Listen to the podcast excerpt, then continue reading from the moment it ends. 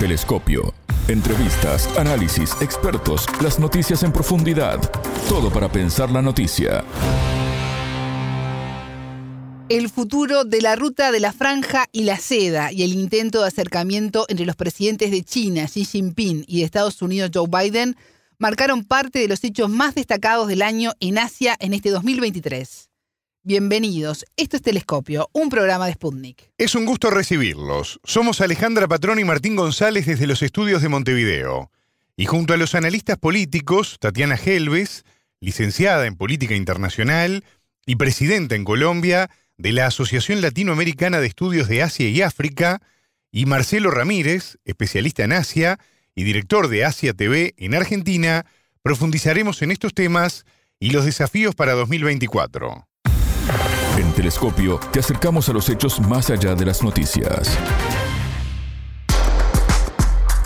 El futuro de la ruta de la franja y la seda cobró gran interés este 2023 por los objetivos propuestos en materia de desarrollo económico e infraestructuras de cara al nuevo año que comienza. Las relaciones entre los países que la integran y el impacto a nivel global es cada vez más fuerte y genera rispideces con Estados Unidos que intenta mantener su presencia en la zona del Indo-Pacífico. Uno de los hechos más destacados este año fue la disputa entre China y Filipinas, que se extiende hasta la actualidad, en la que Washington también forma parte. Hacemos referencia al incidente entre Manila y Pekín en el mar de China meridional en octubre pasado, que alertó a la región, testigo en los últimos años del aumento de las tensiones entre ambas naciones. El nuevo enfrentamiento con dos colisiones entre naves chinas y filipinas cerca del atolón C con Tomayol, en el archipiélago de las islas Spratly, dejó a la vista los intereses en la región y las dificultades en alcanzar un acuerdo. El atolón está ubicado a 200 kilómetros de la isla filipina Palawan.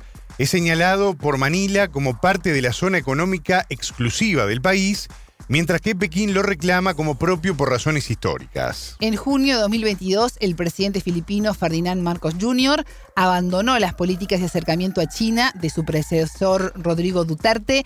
En cambio, generó más lazos con el aliado tradicional del país, Estados Unidos. ¿Qué papel juega la Casa Blanca en la disputa territorial entre el gigante asiático y Filipinas?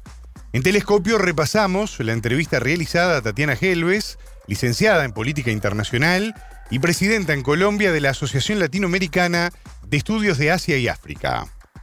La entrevistada. Alejandra, pues lo primero que hay que decir y que es importante aquí es que hay un contexto adicional frente a las disputas territoriales por las islas Spratly que tiene ya más de dos décadas en términos de generar tensiones o más bien de generar un conflicto que ha estado apagándose y encendiéndose a lo largo del tiempo y que una de las implicaciones es que no solamente es Filipinas, sino que otros países como Vietnam, Malasia, Brunei y naturalmente el estrecho de Taiwán está envuelto dentro del territorio en el cual se están desarrollando las tensiones actualmente. Eh, Manila ya presentó una queja diplomática por este nuevo encontronazo, por decirlo de alguna manera, entre ambos países. ¿Qué tan deterioradas están estas relaciones? ¿Esto puede ir escalando? Sí, de hecho, pues hay un antecedente que es eh, el mes de abril y mayo, donde eh, Joe Biden empieza a establecer un vínculo muy estrecho de cooperación militar con Filipinas y de ahí esas alianzas estratégicas han generado que efectivamente las bases militares cerca a Taiwán tengan eh, una presencia militar de los Estados Unidos. En ese sentido, pues eh, la preocupación o la atención no es menor, dado que pues este eh, contacto hace que las tensiones entre China y Estados Unidos pues se vean presentes a partir de, de este tercer actor que en este caso sería Filipinas. Otro elemento importante a resaltar que tú muy bien lo indicas es eh, el tono en el cual se dan las declaraciones por parte del gobierno filipino, en el cual hablan de una presencia ilegal de China, de un traspaso, es decir, creo que el tono en el cual se empezaron a dar las conversaciones fue eh, no adecuado o, un tono que, que todo lo contrario, en vez de tratar de generar un espacio de diálogo, ha instado tal vez a, a otro tipo de conversaciones entre China y Filipinas y también las declaraciones del secretario de Defensa filipino Teodoro, donde dice que China no tiene un derecho legal o una autoridad a tener operaciones en aguas territoriales filipinas, pues hace que también sea más compleja llegar a, algún tipo de conversación frente al tema, dado que pues se está hablando desde este lenguaje y desde este tipo de em, acusaciones, si lo queremos llamar de esta manera. Desde hace siglos el mar de China Meridional eh, ha sido escenario de varias disputas territoriales pero la tensión, tú lo mencionabas, ¿no? Va a un aumento desde la última década.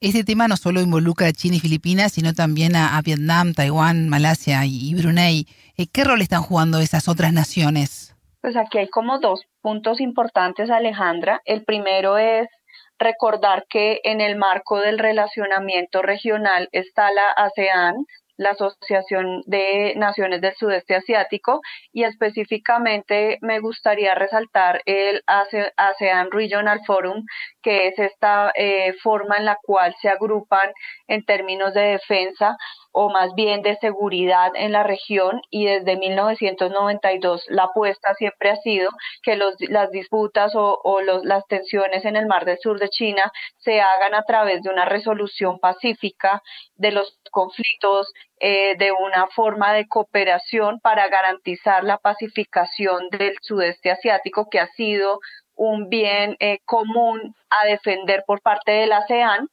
sin embargo, en la cumbre de ASEAN de mayo, 10 de los estados de ASEAN se pronunciaron expresando que no tienen una eh, fuerza o un poder militar que les pueda permitir eh, enfrentar o hacer frente al poderío militar de China, específicamente a lo que tiene que ver con estas tensiones en, eh, territoriales o del Mar del Sur de China. En ese sentido, ya venían algunas de las preocupaciones y se, se expresaron en esta cumbre por parte de otros países eh, de la misma coyuntura sin embargo, el caso de Filipinas me parece que tiene otras particularidades dado que primero se aleja de esta forma de resolución pacífica de los conflictos típica de ASEAN y segundo porque a diferencia de otros casos donde claramente siempre ASEAN media dentro de las conversaciones, eh, hay un, un, actor que yo creo que no es menor, que es eh, Estados Unidos, pues generando unas alianzas o una cercanía con el presidente Ferdinand Marcos Jr. desde que él inicia sus labores como jefe de Estado. Entonces creo que ah, si bien los otros países están dentro de las tensiones, pues esta en particular tiene esa, esa tonalidad de haber tenido un relacionamiento, un enlace no regional o extrarregional y un fortalecimiento o una clara alineación más hacia Estados Unidos que hacia China. ¿Y por qué se considera tan importante las aguas del mar de China Meridional? Mira, hay dos razones. Primero, desde el punto de vista del comercio, esta zona tiene más o menos entre el 20 y el 30% del movimiento del comercio mundial, que en cifras de 2019 ocupaba 3.35 trillones de dólares de movimiento de comercio. En ese sentido, pues hay un valor económico del territorio, pero también desde el punto de vista geoestratégico, eh, el estrecho de Taiwán y este movimiento que se da alrededor no solamente de esa parte del sudeste, sino también en su conexión con sur de Asia, ¿cierto? Entonces hace que efectivamente eh, sea un enclave también para pensar eh, la salida desde Asia en dirección de los otros continentes y en dirección de esta otra región del sur de Asia. Tatiana, tras iniciar su mandato en junio de 2022, el presidente filipino Ferdinand Marcos Jr.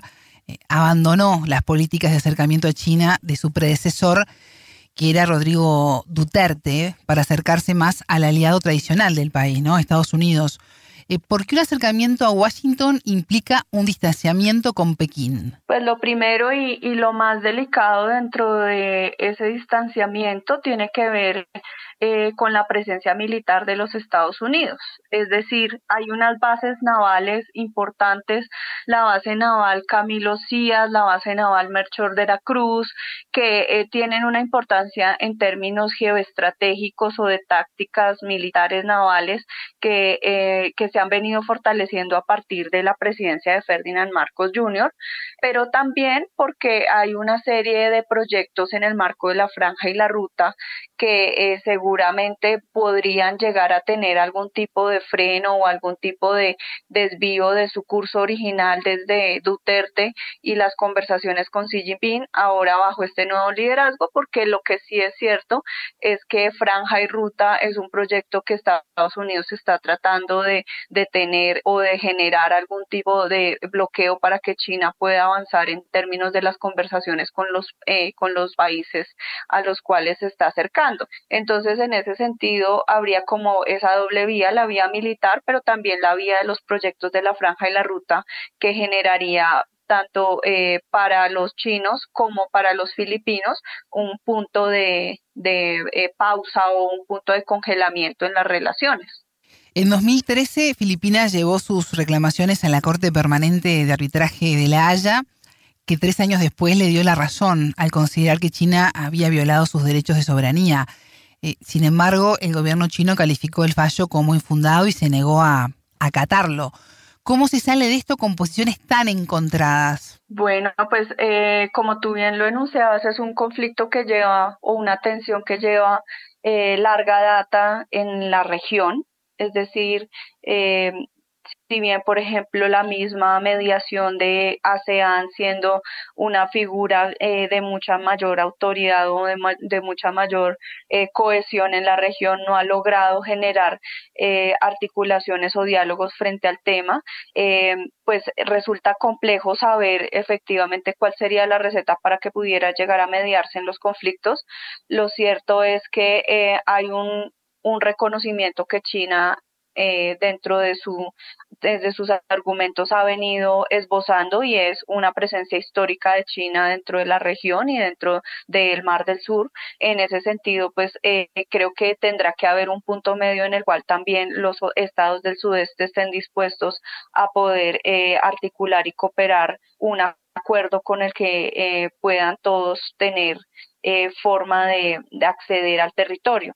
Sin embargo, pues esto es más fácil decirlo que hacerlo en la práctica.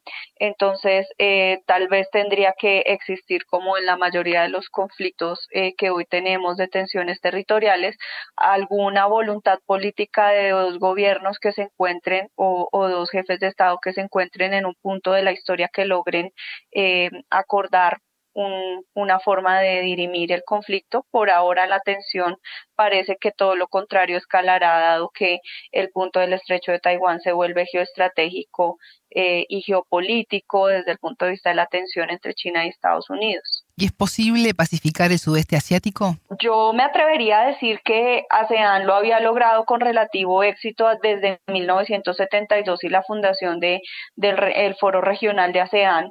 Eh, sin embargo, la, la, presencia de China, específicamente en el Mar del Sur de China, ha generado este ruido o, esta, o estas nuevas formas de tensión. Eh, y en ese sentido, creo que ah, habrá que esperar que China también trate de acercarse, por ejemplo, a, mecanismos como ASEAN para generar un poco más de confianza y de credibilidad de que su poderío militar no implica ningún tipo de amenaza para los otros estados, porque pues eh, es muy notorio que en la cumbre 10 estados eh, manifiestan o expresan que no tienen capacidad militar para enfrentar cualquier tipo de eh, amenaza en seguridad que pueda representar China. Entonces esto yo creo que sí es un mensaje acerca de, del rol que China también debería empezar a jugar, de generar confianza de que su poderío militar no implica algún tipo eh, de, de, amenaza o de tensión en la región. Creo que ahí hay un, un trabajo que es más diplomático que otra cosa que debería generarse para que efectivamente se dé un mensaje de, de tranquilidad o que no haya escepticismo frente al aumento del poderío militar de Beijing.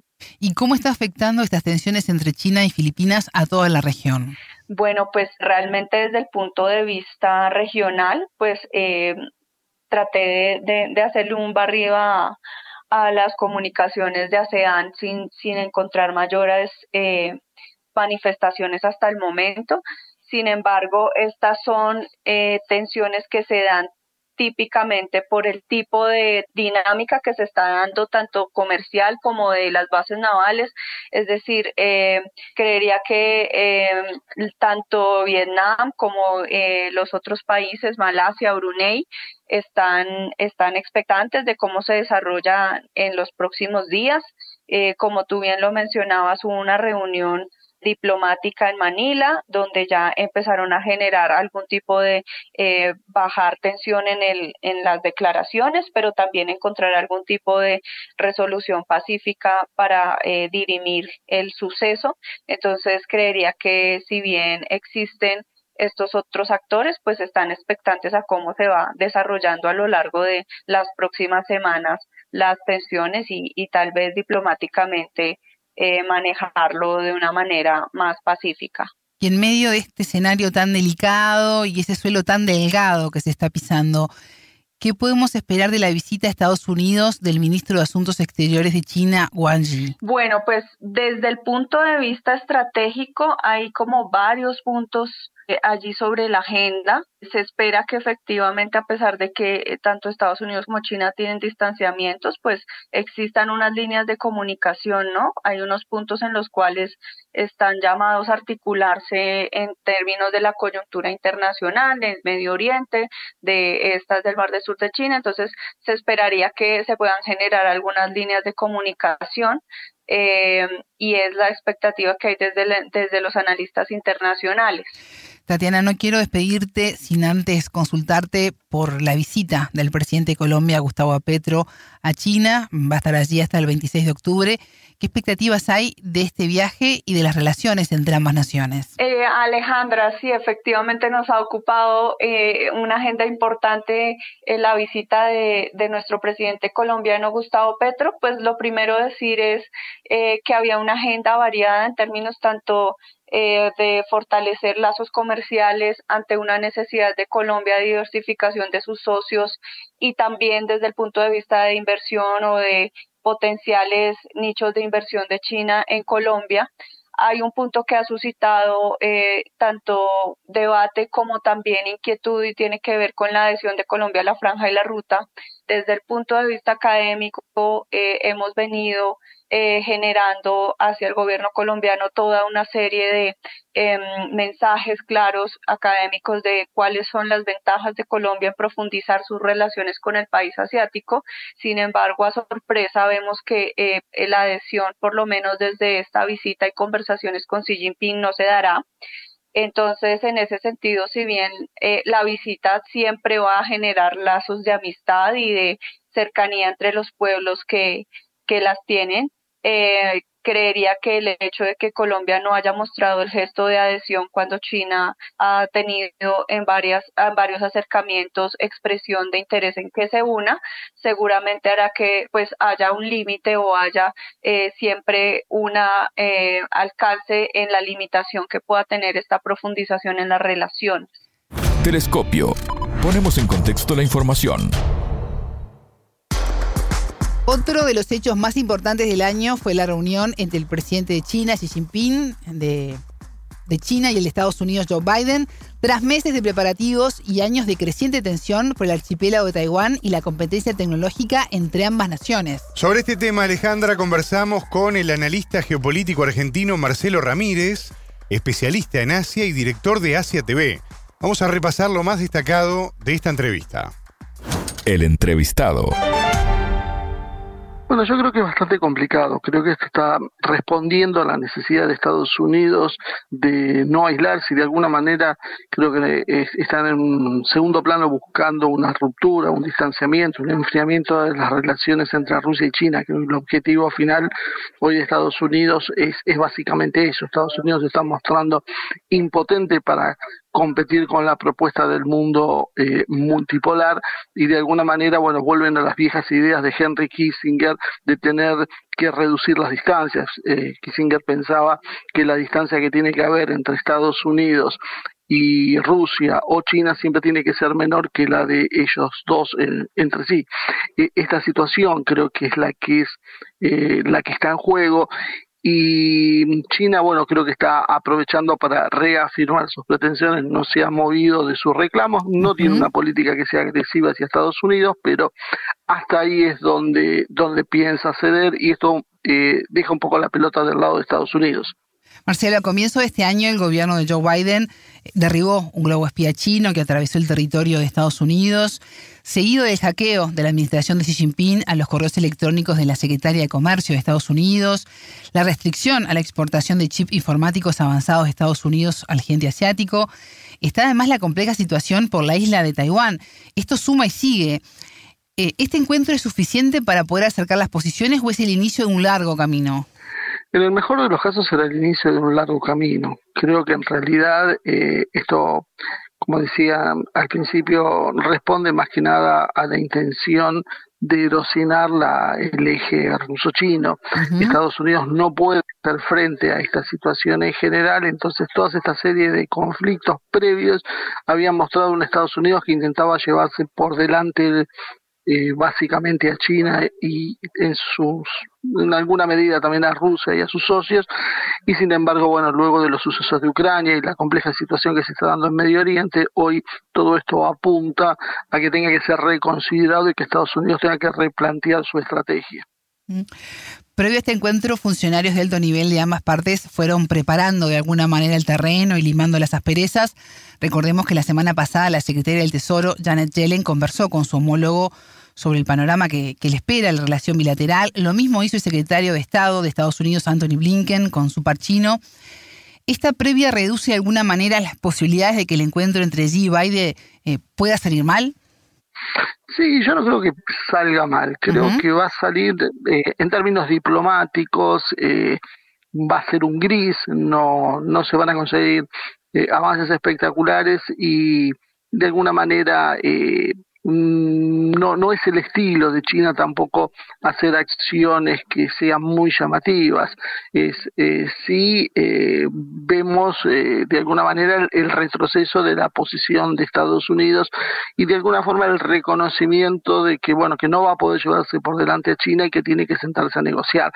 Si esto va a cambiar o no a futuro el tránsito que están llegando, parecería que en términos estratégicos es bastante difícil porque las posiciones son irreconciliables. Eh, China simplemente accede a ser ya la primera economía desde el 2014, la primera economía del mundo por, medida por eh, PPA y a partir de eso, bueno, eh, ese reconocimiento lo está reclamando y si Estados Unidos no accede, simplemente la situación se irá tensando. Ambos jefes de Estado no se veían desde el 14 de noviembre de 2022 cuando tuvieron un pequeño acercamiento en el marco de la cumbre del G20 que se desarrolló en Bali. Esta reunión rompe, además, Marcelo, con seis años en los que el presidente chino no visitaba a Estados Unidos.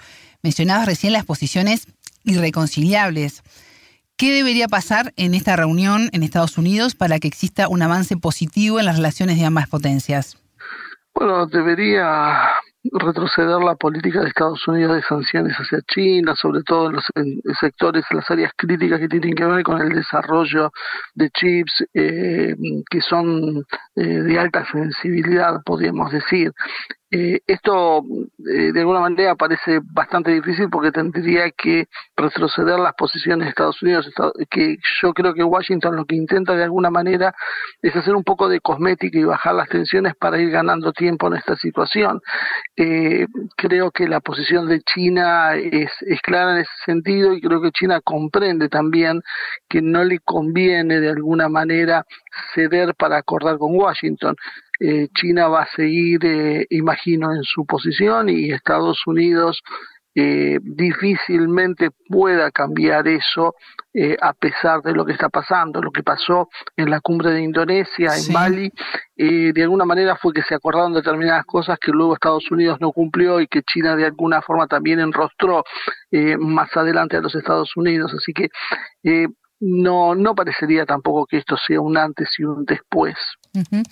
Y este escenario de intentar por lo menos bajar un poco las tensiones entre China y Estados Unidos puede cambiar dependiendo de quién gane las elecciones del año que viene en Estados Unidos?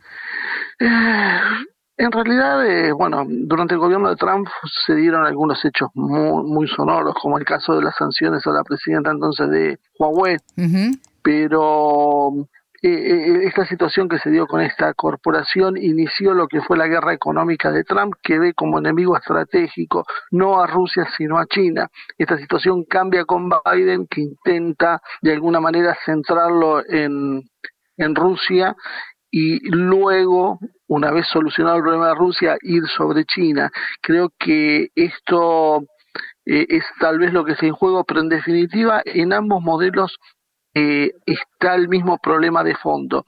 Tal vez con Trump tengan la ventaja de que Trump cumpla con lo que está diciendo, que salir de la OTAN y reducir su política agresiva en el exterior, cerrarse en sí mismo, eh, lo cual para China en el fondo le dejaría acceso a otros mercados y le aliviaría la presión y creo que de alguna forma también sería positivo, pero bueno, tampoco tenemos muy en claro cuál es la política de Biden en este sentido porque la vemos un poco zigzagueante. Marcelo, más allá del encuentro Biden-Xi y la expectativa que esto genera, la cumbre de la PEC es muy importante, los mercados globales tienen puestos sus ojos en esta reunión. ¿Qué podemos esperar de esta actividad? vamos a ver eh, los, más que nada declaraciones sobre la necesidad de la cooperación y el desarrollo del comercio internacional. Lamentablemente, este tipo de cumbres, este tipo de organizaciones parecen fruto de un modelo anterior, del modelo de globalización de los años 90, eh, que, que, bueno, que como decía antes, Trump tiró por tierra cuando llegó a la presidencia y que bueno, los, la situación de tensión entre Rusia, China y, y Estados Unidos de alguna manera está dinamitando todas las cadenas de producción global, está rediseñando esto hacia cadenas eh, más bien de cercanías, regionales. Me da la sensación que este tipo de, cumbres y organizaciones internacionales que promueven la libertad de comercio en los términos que se estaba dando no tienen demasiado futuro en un mundo que tiende a partirse al menos en dos sectores. Hay quienes destacan que a pesar del poder que que concentra la PEC, el alcance del foro es limitado porque se concentra en, temas económicos y comerciales. ¿Es un rol estático o esto puede cambiar ante las necesidades de incidir en el contexto internacional y actual y lo que tú mencionabas, el poder sobrevivir? Bueno, eh, hay un, cierto margen, hay una cierta elasticidad en ese comportamiento, pero hay que hablar que este, este, foro se centra no en naciones, sino en mercados. La, la visión que ellos tienen son mercados. Entonces, básicamente, la, la posición tiene que ver, como decía, en un modelo que hoy está cambiando. Hoy eh, las naciones están recobrando el protagonismo y la arquitectura internacional no está dictaminada exclusivamente por los intereses corporativos globales, eh, sino por eh, los intereses también nacionales que comienzan a, hacer juego, intereses nacionales, regionales, más en un plano, podríamos decir, cultural, civilizatorio. Entonces eso creo que de alguna manera relativiza toda la situación. Marcelo, China sufrió, al igual que el resto del mundo, un golpe muy importante por la pandemia del COVID-19. ¿Cómo ha sido su recuperación hasta el momento?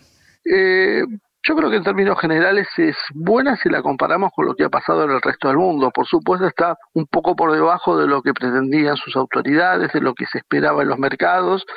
Sin embargo, si comparamos sus tasas y más la comparamos con lo que estamos viendo en Europa, eh, básicamente vemos eh, que China retoma su, su senda de crecimiento, tal vez no con las tasas de de, crecimiento tan altas como era en el pasado, pero creo que está superando los desafíos que se planteaban. Ha habido en China también un algún debate sobre eh, si las medidas fueron acertadas o fueron demasiado extremas en los cierres, aunque también los que conocen bien China dicen que en realidad lo que a nosotros en Occidente nos llamaba mucho la atención, como enormes bloqueos, en realidad, dada la magnitud de la población china, de la demografía china, del tamaño de China en líneas generales, nunca afectaba a, porciones significativas de su territorio, la mayor parte funcionaba libremente. Sí, China está viendo que, bueno, se están restringiendo algunos mercados de exportación, eh, fruto de las sanciones, por un lado, que va sufriendo el país, directas, indirectas, explícitas o implícitas, pero también está sufriendo por la caída en la importación, por ejemplo, de Alemania, países que empiezan a ver que su economía se frena y, bueno, de alguna manera también impacta en el crecimiento chino. ¿Y qué tan viable es que Washington levante las sanciones? Sí, a China le permitiría acelerar su crecimiento, sobre todo en las áreas críticas, como mencionaba antes, de los microchips, que le permite desarrollar chips de, de arquitectura propia y de menos de 7 nanómetros, inclusive de 4 o 3 nanómetros, que sería un poco la vanguardia que hay ahí en, en, este mercado. Y esto, en definitiva, es la base de inteligencia y desarrollo para todas las actividades económicas. Todo esto, tarde o temprano, redunda en una mayor eh, efectividad de la economía, en un aceleramiento de los procesos productivos y un mayor rendimiento. Entonces, si China consigue que se levanten algunas sanciones en estas áreas claves, conseguiría una, una, una ventaja en lo que tiene que ver con la aceleración de su crecimiento. ¿Y qué desafíos tiene China para el próximo año 2024? Eh, yo creo que China, tal vez uno de los más importantes es empezar a mostrarse como una superpotencia global, como de alguna manera lo ha sido Estados Unidos en, los últimas, en las últimas décadas, mostrándose como el garante donde no se puede hacer un acuerdo internacional o solicitar un conflicto realmente serio sin la participación, sin la mirada, sin el consejo de estos países. China está intentando mostrarse como mediador, lo intentó en Ucrania, lo está intentando ahora en Gaza. Eh, creo que este es el gran desafío, pasar de ser una gran potencia económica a ser una gran potencia política, económica, diplomática, militar, estar a un nivel de decisión que hasta ahora no tenía. Antes de despedirte, quiero consultarte cómo ves la relación entre Pekín y Moscú. Creo que cada día se afianza un poco más, pese a todos los temores iniciales que había y algunas eh, desavenencias, que, es natural, cada, cada nación, cada país va a, va a tratar de responder por sus propios intereses. Eh, creo que han, conseguido con el tiempo eh, sortear sobre todo los cantos de sirena de, Occidente, del mundo anglosajón, que intenta, como, les decía en algún momento, dividirlos, ofreciéndoles algunos beneficios a uno para tratar de quebrar esa, esa relación mutua de apoyo. Eh, sin embargo, a pesar de eso, creo que este, se ha ido consolidando con el tiempo, creo que han aprendido de la historia, tienen en claro a qué llevan las divisiones y los enfrentamientos. Más allá de los titulares, analizamos los temas candentes. Interesante este repaso, Alejandra, por la situación de Asia 2023 y lo que puede venir para el año que viene. Ha pasado de todo, ¿no? Qué importante en este mes de diciembre poder recapitular y recordar lo que está pasando para no repetir la historia, ¿no? Totalmente. A ver, si podemos. Vamos a ver qué pasa. Eh, está todo está, está, todo servido para el año que viene. Sí, sigue todo en movimiento. Eh, ya estamos en el cierre de este bloque, pero ya lo saben, la frase del día la escucharon en Telescopio. Todas las caras de la noticia en Telescopio. En términos diplomáticos, eh, va a ser un gris, no, no se van a conseguir eh, avances espectaculares y de alguna manera no, no es el estilo de China tampoco hacer acciones que sean muy llamativas. Es, eh, sí eh, vemos eh, de alguna manera el, retroceso de la posición de Estados Unidos y de alguna forma el reconocimiento de que bueno que no va a poder llevarse por delante a China y que tiene que sentarse a negociar. Hay un valor económico de, del territorio, pero también desde el punto de vista geoestratégico, el estrecho de Taiwán y es este movimiento que se da alrededor no solamente de esa parte del sudeste, sino también en su conexión con sur de Asia, ¿cierto? Entonces hace que efectivamente eh, sea un enclave también para pensar eh, la salida desde Asia en, en dirección eh, de los otros continentes y en dirección de esta otra región del sur de Asia. Telescopio, un espacio para entender lo que sucede en el mundo.